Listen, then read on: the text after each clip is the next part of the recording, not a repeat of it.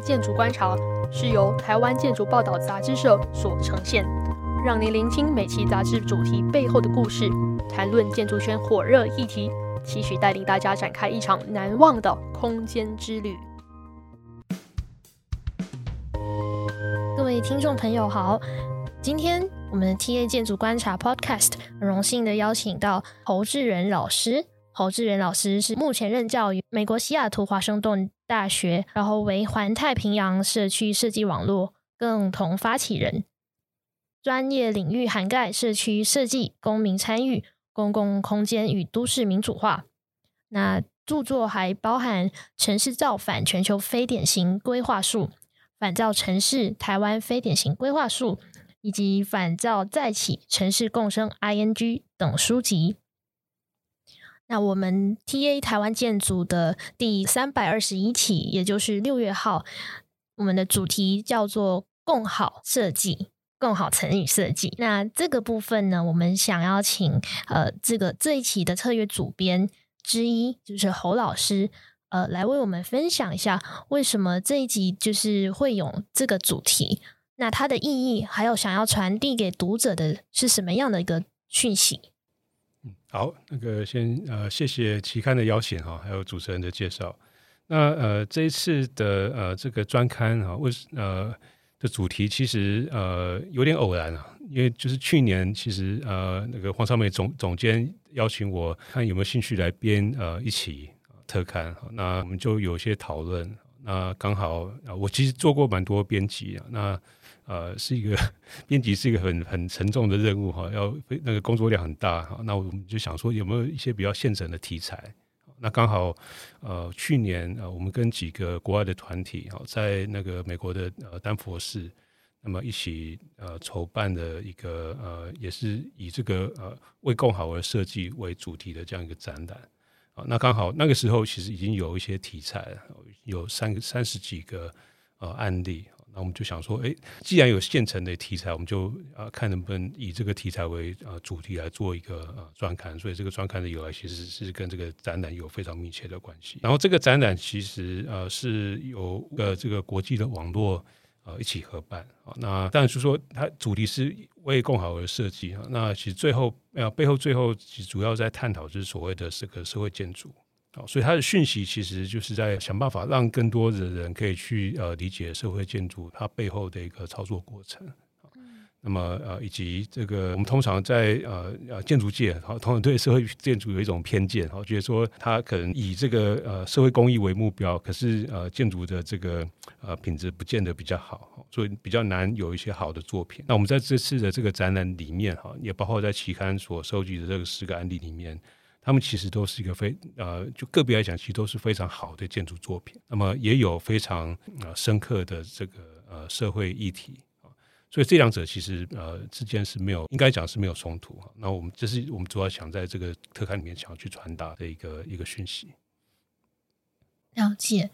那我其实我也蛮好奇，就是这个展览为共好而设计 （Design for the Common Good） 它的联展呃，就是在。在当地，在那个 Denver 大学嘛，都会州立大学那里、嗯、展期是大概多久？然后是有什么样的一个呃反馈？对，呃，这次呃在 Denver 的展览其实蛮过程蛮呃艰苦的，因为还是在疫情的期间嘛。那呃，所以整个筹备的过程，因为疫情的呃关系，所以呃很多事情呃要透过网络呃联络。那我们其实也是最后。呃，要快要闭幕的时候才，呃，刚有办了一个研讨会，才到现场，才有机会去看到一个展览的作品。好，那过程大概从一月开始到三月中，所以大概有大概两三个月的时间。嗯，那你们是从这些呃参展的作品里面，一共其实有三十件是？对。那你在你们再抽出十件是来参与这个专辑？是是是。对，那这个部分就是可不可以分享一下，说这个是呃是以什么样的？呃，基准去筛选是为什么是这十件？对对对，那十件呃，基本上因为读者是以台湾的读者为呃为对象，那那我们想说应该呃可能找一些亚太地区的案例啊，或者说有些类型可能是呃台湾的读者会比较感兴趣的，好，所以呃比如说我们呃平常所熟悉的，比如说学校，然后呃这个社区呃活动中心。哦，然后呃等等这些案例，就是我们大家可以比较容易比较熟悉的这些案例。哦，然后呃亚亚太亚太地区啊，包括澳洲，那我们也有选一些，比如说那个呃在南美洲啊，那个厄瓜多啊的案例啊，那呃就。让它可以就说呃不会失去它的多元性，嗯、还是有些多元性啊。那可是是很难挑啊，就是三十几页里面要去挑选十件出来，其实过程也也是前就 是呃前前后后也很多讨论。对、嗯，了解。那可能我我们刚刚好像没有没有讲到最最重要的一个疑问是说社会设计，然后社会建筑这个它的它的定义，然后还有它这个起源有没有一个起源？就是这个类型的一个建筑领域，这样的。嗯，怎么讲？就是说，呃，社会建筑或者是社会设计，当然很呃，特别社会设计，呃，这几年在台湾非常的这个名词常常被用到哈。那么，呃，也有不同的学派、不同的团体有不同的这个解释。那么，就社会建筑啊、呃、来讲，那一般呃会想到，比如说呃，从一九六年代、七年代开始啊，比如说很多。呃，这个关心呃社会弱势啊，就专业团体关心社会弱势哈，然后去呃从事的一些呃建筑工作。那么呃，然后可是也也可以再往前推啊。其实，比如说呃现代主义哈，它其实背后也有非常呃深刻的，就是说他想要去做一些社会改革，以社会改革为宗旨的一个呃设计运动或者是建筑运动。那么呃，然后如果再往历史再 往前推的话，其实还可以找到。啊，非常非常多的案例，就是说有一种说有说法，其实是社会建筑一直都在我们的身边。就说呃，比如说为了一些公益为为目的啊，来呃建设的一些呃这个建筑物啊，我们都可以广义的来呃称之它为社会建筑。那么我自己对它的定义，就社会建筑定义，它就是说它有一个关键点啊，就是说它需要以社会公益呃为目的，它不只不只是只有这个，比如说呃社会参与。或者是有呃不同的为呃社会服务呃的这个呃初衷啊，它背后最重要，我觉得它是需要去呃推动所谓的社会公益。是社会公益这一块是确实，其实他参与的人员应该不只是建筑师这一块，而是好像更广、更全面的，是是，是，包括那个受众的对象。对对对。那这个部分就可能可不可以再分享说，哎，到底这个？他们参与的这些人员里面有哪一些是可以呃，就我们可以去分辨出来讲？是是是。那比如说我们这次特刊里面的几个案例啊，我们就可以看到非常多呃，往往我们可能被呃可能忽略掉的一些呃，可能参与进来的一些呃角色啊、呃，就是呃跳脱过去，比如说只是业主或者是建筑师啊、呃、这样的一个角色。但我们在案例里面可以看到，比如说学生啊。呃啊，建筑系学生、设计系的学生哈，他们跟这个社区居民一起啊动手做，做我们所谓的这个 design build，就是啊设计实构的这样的训练过程啊。那么呃，所以很多呃学校里面老师、学生然后，才都参与进来。那么我们呃在很多案例里面也看到非有非常多的这个在地团体啊，他们他不见得是跟建筑有关啊。那么有些可能是比如说他的呃主要的工作的啊项目是社会服务。啊，或者说它是一个地方的一个倡议团体啊，呃，这也很多啊，然后也有一些是大学里面的研究机构啊，他们可能长期关心某个议题啊，像我们华盛顿大学，我们长期跟这个呃 Global Health 就是全球卫生呃这个类似像工位的一个这样的一个研究机构合作啊，那他们跟呃很多这种发展中国家的社区有长期的合作关系，他们做的工作其实比我们。更呃更谨慎、更严密，嗯、那可是他们需要我们专业上的一些呃技术上跟观念上的一些合作。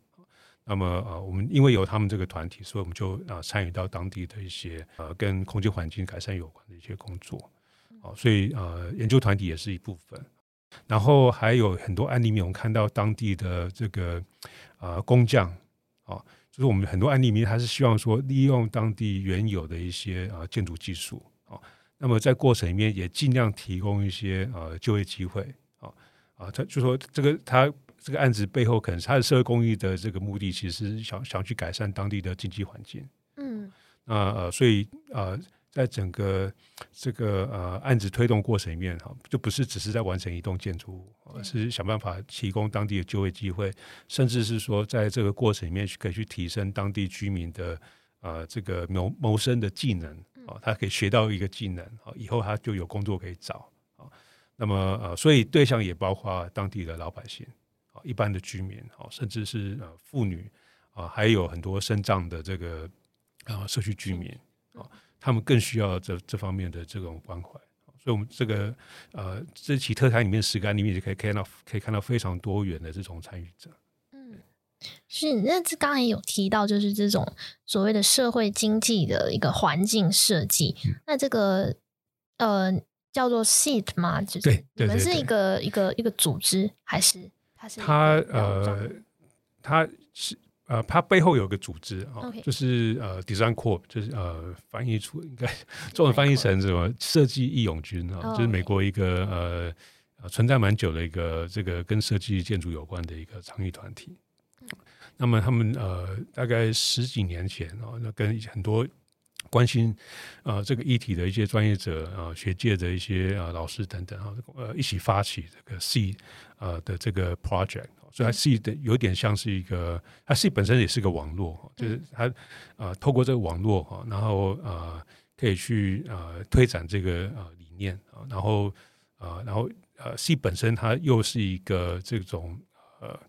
类似像美美国那个绿建筑工会哈，这个 Green 呃 Building Council 有一个大家呃建筑界可能比较熟悉叫做 LEED 啊，那呃所以它是有一个这个评估标准啊。然后来给你做一个鉴定，啊，所以你就拿到比如说 LEED 的这个什么白金哈，白金那个标章，或者是呃金牌的标章，或者是银牌标章啊等等不同不同的这个等级。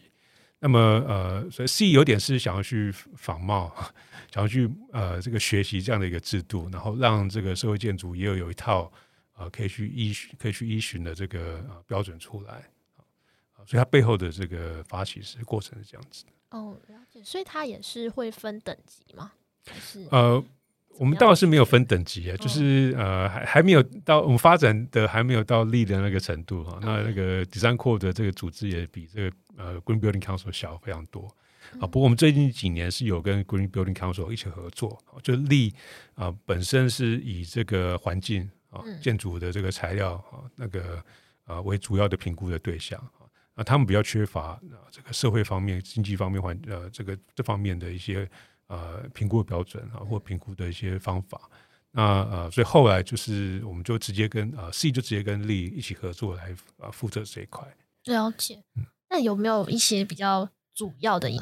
特色？就是说是 SEED 的建筑。对对对对。啊，SEED 我觉得主要特色是它强调呃，一方面是这个过程的记录。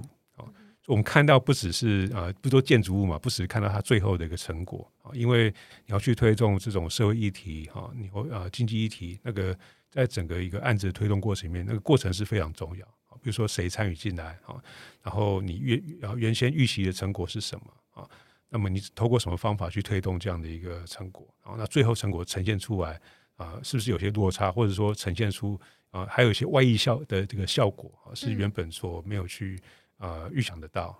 那呃，怎么样把这个过程可以忠实的记录下来？这是 SEED 的一个主要精神。那么，然后另外一个主要精神就是他非常强调社区的参与啊，在过程里面需要有社区参与，不是有设计师呃依照自己的这个自我的意识，然后就把啊、呃，他们可能对呃实际问题的了解并不是那么的熟悉啊。那么，然后最呃，就是说在这过程里面呃呃，就是我们一般也会希望说呃，居民有他的一个主体性啊。还还跟他们可以来决定啊，什么才是好的，或者说呃，什么样的呃选择才是符合社区的利益，所以社社区的参与就非常非常重要。那么，然后然后另外就是说呃，他非常重视这个使用后的评估，好，就说你呃这样的一个设计呃出来的一个，就你的设计的初衷啊，跟你的这最后成果之间稍是不是有些落差哈，或者说呃，在整个案子的的执行过程里面哈呃。最后，呃，其实，呃，呃，就说可我们可以学习到更多的事情，然后来帮助我们，呃，这个在下一个案子在推动的时候，可以呃避免到一些呃呃可以避免的错误等等。那么，呃，所以这个我们叫做使用后评估，就是那个 post occupancy 呃 evaluation。那么啊，所以这个啊也是是呃 C 非常强调的一点，就是它可以说是比较强调人这一块，人的使用跟人的后来的一个回馈。对对对，就社区回馈其实也非常重要。然后他的一个呃。就说一般像这个呃力哈，那他就是专家来评嘛啊，就是他有个你就点数啊凑集，然后就有个不同等级的这个标章。那么力呃 C 的话，他我们会回去问社区啊，就说我们要呃就确定说这个他们送进来的资料到底跟事实符不符合啊，所以我们会呃跟社区来跟他们做一个确定。嗯，了解。哦，所以它比较偏向的是在美国区吗？还是其他？就是其他网络？呃，C 本身其实它是开放的，它算是当然就是说主要的这个网络里面的成员哈，以北美洲为主。那么呃，然后里面的案例也很多是呃北美洲案例哈，可是它基本上就是说它的。呃，任何国家哈，你只要把资料送进去，它都会审。哦、oh, 对，它就它.没有呃特别限定有哪些限定。那么其实里面也有很多非其他国家的呃案例，很多可能是北美洲的这个专业团体啊，或者是这个学校学生啊，到其他国家做的案例，这部分也蛮多的。哦，了解。其实也是蛮好奇说，说这五个网络是目前为止是只有五个这个设计网络吗？对对对对，他是怎么样去、嗯、去发起？是是是，就是说这其实跟我们刚才谈也有关系。就是说，因为 C 本身是一个以北美洲为主要呃的团体为主的一个网络啊，他们也意识到说，其实呃，就是现在呃关心社呃社会设计或或者是社会建筑的这种呃呃团体越来越多，案例也越来越多啊，那甚至。很多非常非常精彩的案例哈，都是在呃这个开发中国家或者是北美洲以外的这个地方啊啊，包括呃最近得那个 Pritzker Prize 那个 Kelly 对啊，那他的案例全部都在那个非洲，对对对，那呃所以他们意识到说啊，我们如果要真正去啊发掘这些好的呃社会建筑的案例哈，或者说我们要去呃真正了解社会建筑对社会的一些影响，那。其实这个视野要放的更更广一点啊，那啊、呃，所以呃，最近几年就开始啊，C 本身那刚好我们也啊、呃，这个网络其实大家都认识啊，就有些人际的网络其实是重叠的啊，那我们就呃啊几个呃网络的这个呃主要的这个组织者，那呃在前几年，那应该是二零一一六还是一五的时候，我们那时候在呃波特兰有办那个研讨会。哦，就那一次把啊三个网络呃呃这个组织起来啊，那么后来呃他们觉得说好像亚洲这边好像缺了一块啊，所以他们就啊就找上我啊，因为我们呃我们自己有组一个网络叫做那个环太平洋社区设计啊网络啊，那么呃又非常非常多的案例啊，所以他们就刚好我们在二零一八年要在新加坡开一个呃我们这个平常的这个年会，啊后来就变成。呃，我们就跟 C 合作，合办那那次在新加坡的大会啊，然后就在那一次的这个会议的这个现场，我们就正式把这个呃世界的这个组织啊那个网络呃给呃，就说让它有个一个雏形出来啊。那之后就、还有另外一个这个叫做呃 Curry Stone 的这个呃基金会，他们后来也也加入，不过他们最近又退出了，然后他们可能那个能力有限，他没办法去负担那个。这么多平常联系的这个工作，哈，那呃，他们觉得说我们就保持合作关系就好，那所以他们就没有参与进来。好，那呃，所以我们其实刚刚草创了啊，那也是呃想利用这个展览的这个机会，好，让更多人能够知道这个啊、呃、这四个或五个网络的的一个运作的状况，看能不能啊、呃、这个呃可以吸引更多的这个啊、呃、朋友可以进来。那刚刚呃侯老师这边有分享了蛮多关于就是细。这个这个组织还有社区设计网络，嗯哼，这个部分，那可能我们也想要呃多了解，就是这一集六月号里面的这个实践作品，呃，看你想要分享是哪几件是比较觉得我们听众或者读者应该是要比较仔细的去去去探讨这样，是是是，嗯。我想可能呃，因为有十件作品了，那如果每件都 谈会会花很多时间哈，那我就呃，我我我换一个方式来来讲，就说呃，就就类型来上来讲，就有哪些类型，嗯，是可以值值得这个观众呃或听众来啊、呃、来来听听哈，那或者呃，然后或许有兴趣，呃，可以去买一本杂志来看。那么呃，我这次的十个案例里面呃有呃很有趣，就是说它呃很多案例都是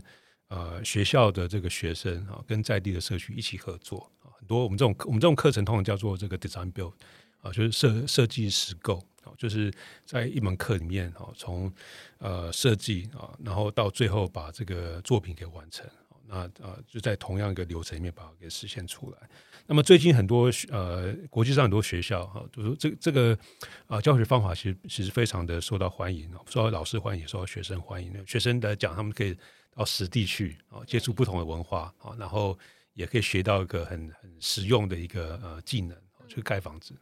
那么对社呃当地社区来讲，也他们也因为有学生的帮忙哈，那么解决他们的一些问题啊，甚至是说他们在过程里面，他们也可以很多居民可以贡献他们的原本就有的这个呃建筑的技能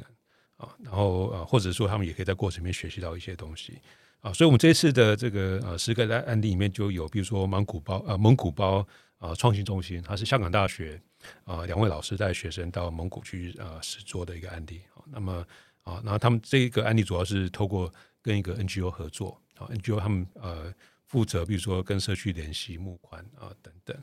那么我们还有呃在秘鲁有一个案例叫做呃相互行动呃实验室 Interaction Lab 啊，这个是我我们学校我系的呃的案例。那么啊，他们也是跟在地的这个 NGO 合作，而且。他们合作方式是一个长期的合作，就是每年做一点点，而不是一种进去然后做一做然后就离开了。好，那呃这样的好处就是说，我们可以呃长期的做去做培力的动的一个工作，然后也可以因为时间可以拉的很比较长，所以可以慢慢跟社区去发发展一个互信的关系啊。因为很多这种社区，它其实对外来的这个研究者或者是教育单位，会有点戒心，戒心，不知道你们来自做什么啊，然后。呃，而而且很多这种这个，特别是很多是呃，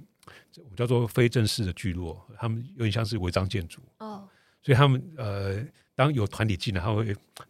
会有点会害怕，会害怕，所以比如说到时候被这个公部门盯上还是什么，到时候反而会造成一些破迁啊这个效应。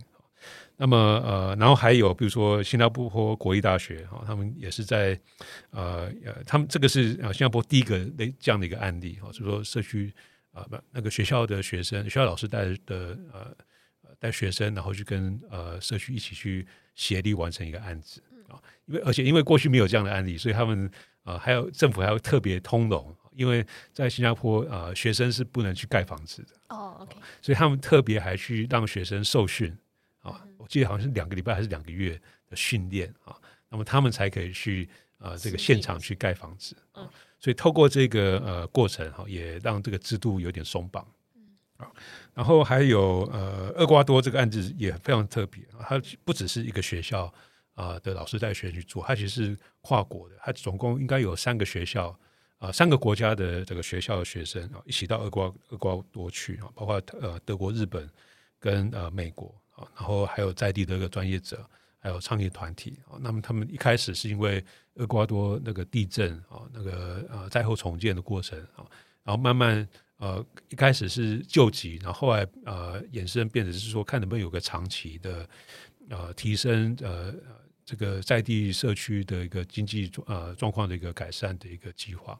所以他们才发展出一个这个社区啊活动中心啊文化中心。那么呃，然后在这个活动中心里面哈，呃，他们可以办各种课程啊，那平常也是他们聚会的地方。那么在然后在这个新建的过程里面，也呃，因为有居民的参与，所以他们就那个社区凝聚力也在这个过程里面被啊强化出来啊。然后甚至是他们在疫情的过程里面，因为有之前这个合作，所以他们就所以比如说自己去啊那个做口罩。啊，做六千多个口罩，然后分给这个有需要的民众啊来使用，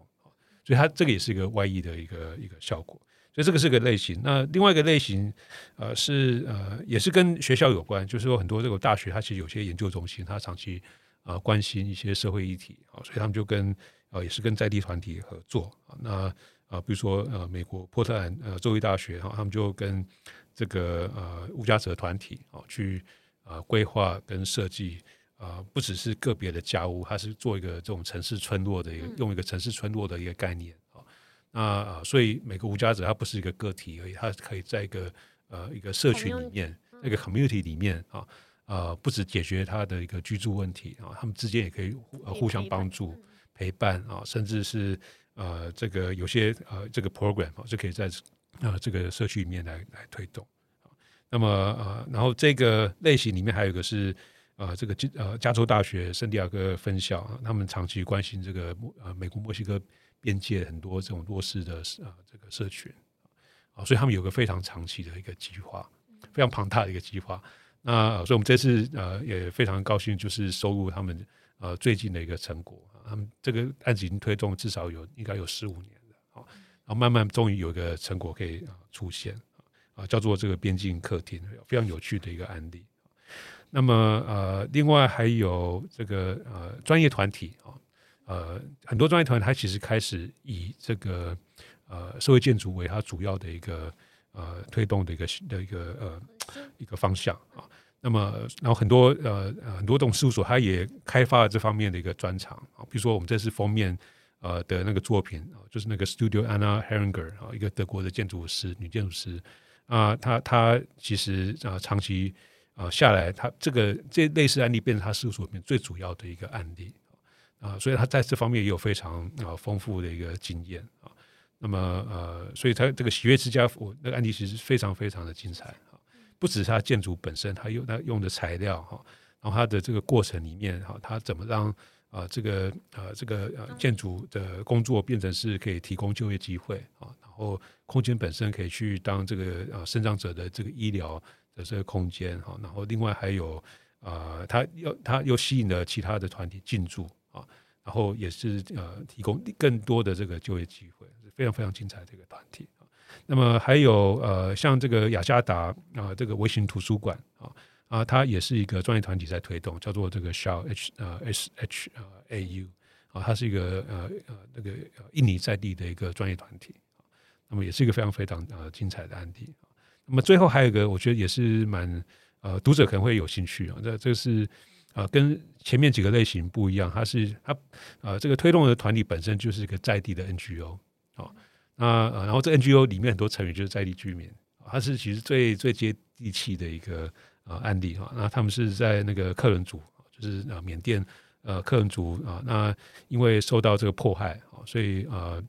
呃他们其实社区呃更需要这方面的一些呃协助，所以他们就呃长期在比如说帮呃社区盖学校，或者是呃解决一些在环境上的一些问题啊。那这也是一个非常特别的一个案例。是你刚侯老师帮我们很重点的跟我们分享的这些很精彩的作品，其实很多细节我们没办法就是在节目中讲讲的很呃分享很多这样。那希望我们的听众可以去到书店，然后选购一本，然后就可以再细细的品味这些呃案例里面的精髓。那请老师分享说，一栋就是一栋好的社会建筑，它其实。是为当地，或者是甚至这个世界，呃，提出什么样的一个呃影响？是是是。那么呃，如果回到我们刚才的一些讨论，比如说呃，C 啊，本身它强调这个社会经济啊，然后呃，然后它又强调整个过程。那这个过程不是只是一个盖房子的过程啊，它可能是他要去呃做社区培力啊，做赋权啊，他啊想要去呃改善当地的一个呃经济跟环境的一个状况啊。那么这些其实就是这个社会建筑可以对当地所带来的一个影响，所以它带来影响不只是那栋建筑物，而是说在这个盖东这栋建筑的过程里面，它呃牵动了哪些社会的能量啊？比如说它内部的一些资源，或者是外部的资源啊啊，外部资源可能比如说学校的学生啊啊进来一起跟社区一起来协力，那么又有可能是呃这个呃去募资啊，那么当地的这个资源可能有限哈那。啊，然后可是当在地其实也有也有很多这种呃呃，比如说当地的工匠啊、达人啊，或者是呃就是人力啊啊，那呃他们在这过程里面，他们也获得了一些新的一些知识跟跟技能。那这些其实都是社会建筑可以为当地呃社区所可以带来的这一些影响。那么呃，然后当然就说呃，除了过程呃之外，其实还有最后做出来这个空间，它可以产生什么样的一个效应？比如说我们刚才谈到这个呃厄瓜多这个呃乔马嘎文化中心的这个案例啊，所以他们呃当这个建筑出来之后，很多活动平常呃是在之前社区没办法去呃。啊，去办的一些活动，因为有这种建筑物啊，他们可以去邀请其他的啊专业团队进来，他们可以在这办各式各样活动。他们在过程里面所凝聚起来这个社区的网络啊等等哈，那这些其实都是啊可以为当地的这个社区带来啊这很正面的影响。嗯，那其实它就是跟这个建筑的尺度其实没有太大的就是呃关联。嗯，倒也不能这样讲，就是我觉得其实、嗯、呃，不会限制。对对，我我想最重要的一个重点就是说，我们不能呃，不能用简单的二分法去分说啊，这个是建筑啊，那这个是社会过程，它其实是一个互动的啊，就是说一个好的建筑啊，它比如说我们刚才讲说，可以在这个建造的过程里面哈，去呃开始去呃开展它的社会影响。那么可是建筑本身哈，它其实也可以有呃一定的社会影响啊，比如说。呃呃，这个比如说我们封面这个案例好，这个呃孟孟加拉啊，这个喜悦之家这个案例好，那么在这喜悦之家的案例里面，呃，这个 Anna Heringer 他用了非常多这个呃，就是说为生长者来做设计呃的做做设计，比如说它有很多斜坡啊，它用斜坡来替代这个楼梯啊，那么然后所以呃进来的社区居民他就开始问说，哎，为什么这栋建筑这么那么多斜坡啊？那么他们开开始问的时候，他们就会发觉说，哎，其实它是为生障者来做设计，所以这个建筑本身也可以去扮演这样的角色，它可以去转变呃大家的一个对，比如说对生长者的一个认知啊，对我们在生活的呃这个呃日常生活的情境里面，可能这些人被忽略掉啊，那么透过建筑可以，他他们他们的需求可以被呃被看出来，可以可以被出呃那个被发掘出来，那么这个就是建筑本身可以去担呃扮演的一个角色。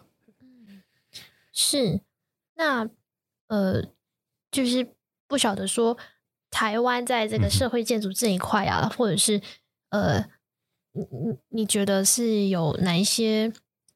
是可以，就是像这些这些其他设计其他区块的那个社会建筑去学习的？是是是，其实台湾也有非常多社会建筑的案例啊，甚至有些呃，就说呃。甚至比国外精彩的也也有哈，那所以我们这次这个特刊里面，我们也邀请了呃中原大学建筑系的呃江海军老师，然后他们因为他之前有做过一个另外一个期刊的一个专刊的这个主编哈，有有呃也介绍非常多案例，说我就请他啊，然后看能不能就说有一个呃国内的这个案例跟国外案例的一个对话，所以他其中又又写了一些评论哈，所以他里面就介绍介绍非常多。啊，台湾这方面的一些案例啊，比如说南机场的那个呃热火基地啊，啊，或者是啊，还有那个呃学校等等这些案例，其实他呃他呃那篇里面其实都找到可以去对应的一个啊，在台湾的一个案例啊，所以这方面其实案例不缺哈。那可是我觉得呃跟国外一样，就说我们也呃特别是呃可能是呃不管是业界或者是教育界哈，就是我们。呃，面对社会建筑的时候，还是有一点观念上的一个，或者是结构上的一个落差。比如说，呃，刚好我昨天才在跟呃另外一个呃也是在中原大学教书的一个老师，跟他呃聊起哈那个呃这方面的一个一个议题，那他就觉得说，很多在学校里面会呃喜欢做设计的学生哈，或者是会做设计的学生哈，啊，他们都不喜欢挑这个社会 的议题，他们觉得说，呃，社会议题里面好像。设计师的角色好像就被呃弱化了啊，就说因为我们要关心这个社会议题，因为我们强调社会参与啊，那你就不能去做很炫的设计啊。那个设计师的角色好像有点被弱化。那么呃，这个也是我们想去要用这一次这一次这个特刊去翻转的一个刻板的印象，就是说其实很多好的作品啊，它呃它可以同时去呃达到一个呃这个社会公益的效果，可它的设计其实不见得会打折扣。好就是你如果真的去可以用设计去回应，好好去回应这个社会议题的时候，它这个其实对设计师来讲是一个非常具有挑战的啊，甚至是可以激发这个设计师的他的这个内在的一个潜力啊的一个这样的一个一个一个契机啊。那么呃，然后其实，在国外哈，那呃，特别是呃，很多这种这这几年的学生净土啊，或者是我们每年都有这种学生的作品的大奖啊，那我也担担任过呃评审啊，那呃很多这里很多大奖首奖几乎都是跟社会议题有关啊，就说呃，然后很多呃学校的学生他们也非常主动啊，想要去接触这方面的议题啊，那就是我们很多在至少在学院里面哈，那呃学生会觉得说一个好设计不只是。他本身作品很精彩而已，他其实应该也要去回应一个社会议题。嗯，了解。对，确实，确实在做社会设计或者社会住宅相关的呃这种 topic 里面，可能很多人就会只是看到说，呃，就是后续的一些活动啊，或软体方面的，然后就是。大家可能会觉得，哎，没有做到什么东西，没有做到什么设计，对对，没有一个实体的一个东西出来。对，但是其实它背后其实是已经就是真正的就是很多好的社会设计、设计社会建筑，它就是经过了很多的这个 design，然后才会呈现出最后的那个是是是效果。这样，嗯，是那嗯，那可能老师这边有没有想要呃可以。给一些想要参与社会设计或社会建筑的，嗯，不管是呃大众或者是诶专业建筑专业者的一些建议，这样是是是，呃，这个问题很有趣，因为我们我们这一期里面有个文呃圆桌的论坛啊，呃、那么我也问了啊，这是参展这个团体同样的问题啊，那呃其中有一个回应我印象比较深刻，就是那个 Sergio Parolin 啊，他的回应，他他举了一个意大利一个建筑师那个案例哈，那个呃，设计师名字我突然有点忘记哦，不过都大家有兴趣的话可以去看那个专刊的那个论坛。那他意思就是说，其实、呃，这位是建筑师，他呃呃，之所以后来啊、很多作品哦都呃跟呃这个社会关怀跟社会公益有关哈，其实一刚开始他是从他关心他自己的社区开始。当他去接触他自己的社区的时候，他就开始去认识到，就说建筑跟这种日常生活之间的关系啊。那社区里面有什么样的需求是啊，建筑师可以在这个过程也可以扮演一个角色啊。所以我觉得这个是，如果大家呃呃同学或者是呃这个呃建筑师呃建筑专业者等，如果对社会建筑或对这个社会公益有兴趣的话，其其实可以从呃这个身边的一些议题去开始去去着着手啊呃，那就说。啊、呃，当我们每个人都可以这样去做的时候，其实啊、呃，也更有更多的社区可以去得到关心。嗯，是，其实他就是从一个你去关注你身边的这些议题，然后我觉得是不是说你有那个心，然后就会去联动，就是就是投注下去之后，就会联动身边的，是更多人一起来参与。对对，然后另外一个好处是说，其实你从身边的议题开始关系，其实呃，某种程度来讲，成本是最低的。嗯 啊、呃，就说呃，你平常就会接触到一些事物那可是你的左邻右舍啊，或是你的啊、呃、原本的社区里面的一些议题，那呃，或许你你因为这样的参与啊，其实你也改善你自己居住的一个环境。呃，我刚才讲到说，美国其实这几年啊，其实不只是美国，很多国家也是啊，这几年其实呃，特别是学校啊，那么很多学生的呃对收益体系非常的关心。那么，其实业界其实也开始有这这方面的一种转向啊，比如说啊，我们之前呃跟很多呃这个呃业界的一些朋友讨论哈，他们想他们啊讲到哎新新一代的这个设计师哈，就是刚毕业没几年的这些设计师，他们其实都对这方面议题非常关心哈。那如果呃在事务所里面哈，只是每天都在做商业建筑的话，他们很磨损率很快，啊，那他们觉得说他们对社会没有贡献啊。很快就他们就换工作去了啊，那么呃，所以他们要在这个他们平常这个呃事务所的业务里面想办法去开发啊这个有社会公益呃为目的的这样的一个呃案例进来啊。那么然后今年其实也很呃，特别是今年的美国建筑师工会啊，他们每年都有一个这个呃年度呃事务所呃事务所奖 Firm of the Year。那么今年呃获选的这家事务所叫做那个 Mass Design Group 啊，它是 Boston 的一个啊一家事务所。那呃这家事务所的呃有个蛮传奇性的一个背景，它其实刚开始的时候是呃哈佛大学的一个学生哈，那啊因为听了一场演讲，对这个呃啊医疗，特别是这个非洲啊啊这个国家哈的这个比较贫穷国家这个医疗啊的设施哈啊，他听到这个演讲之后，就 Paul Farmer 哈这方面的一个专家，他听了 Paul Farmer 的这个演讲之后，非常的感动，然后就就是自告奋勇去呃问 Paul Farmer 看有没有这样的一个案例可以去做。啊，那他就直接介绍他说：“哎，我们在 Rwanda 也在推动一个这样的案例，那个然后案例就变成这家事务所的一个成名作品。然后，然后那当时在开始的时候，其实他就是一个学生哈，就是啊对这这个议题有兴趣做，然后非常快的，因为啊他刚好也找到一个这样的一个需求啊，这方需求其实非常的啊多啊，那也有很多慈善机构愿意来来支持这样的一个案例，所以他就啊从一个学生作品变成是。呃，在短短几年之内，哈，那事务所都很快来到二三十个，现在已经可能到四五十个。那呃，然后啊，然后今年得到这个呃这个年度的事务所奖啊，那这也代表了一个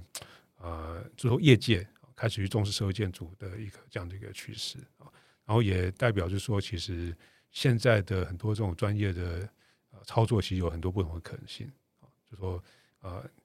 不是我们坐在事务所等业主来哈，是我们要自己去开发，哎，自己去开发一些呃新的案例啊，然后真正去呃找到一个呃很迫切的一个需求啊，然后这些迫，因为它的需求很迫切，所以自然而然就会有资金啊进来，然后开辟了这个呃建筑可以去跟社会议题连接的一个一个机会。嗯，是。那其实我们这一期就是非常的开心，有可以。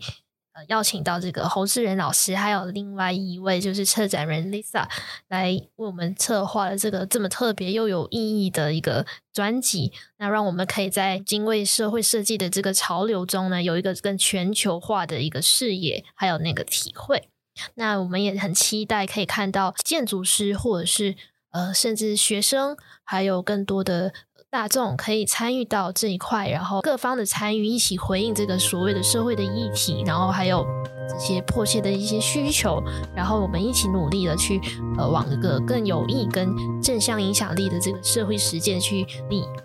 对，嗯、那我们今天就非常谢谢侯老师，嗯、谢谢。嗯，如果听众朋友对于本期杂志内容有兴趣。非常欢迎到博客来、诚品等书店购买实体杂志，也可直接联系台湾建筑报道杂志社选购。或习惯用电子书阅读的朋友，也欢迎到 UDN 读书吧订阅台湾建筑电子书。如果你喜欢我们的节目，欢迎到各大收听平台订阅 TA 建筑观察。如果你是在 Apple Podcast 收听，请留下五星评论，告诉我们为什么你会喜欢。如果你想要知道更多的建筑资讯，欢迎追踪台湾建筑 Facebook 及 Instagram，连结就在我们的节目资讯栏。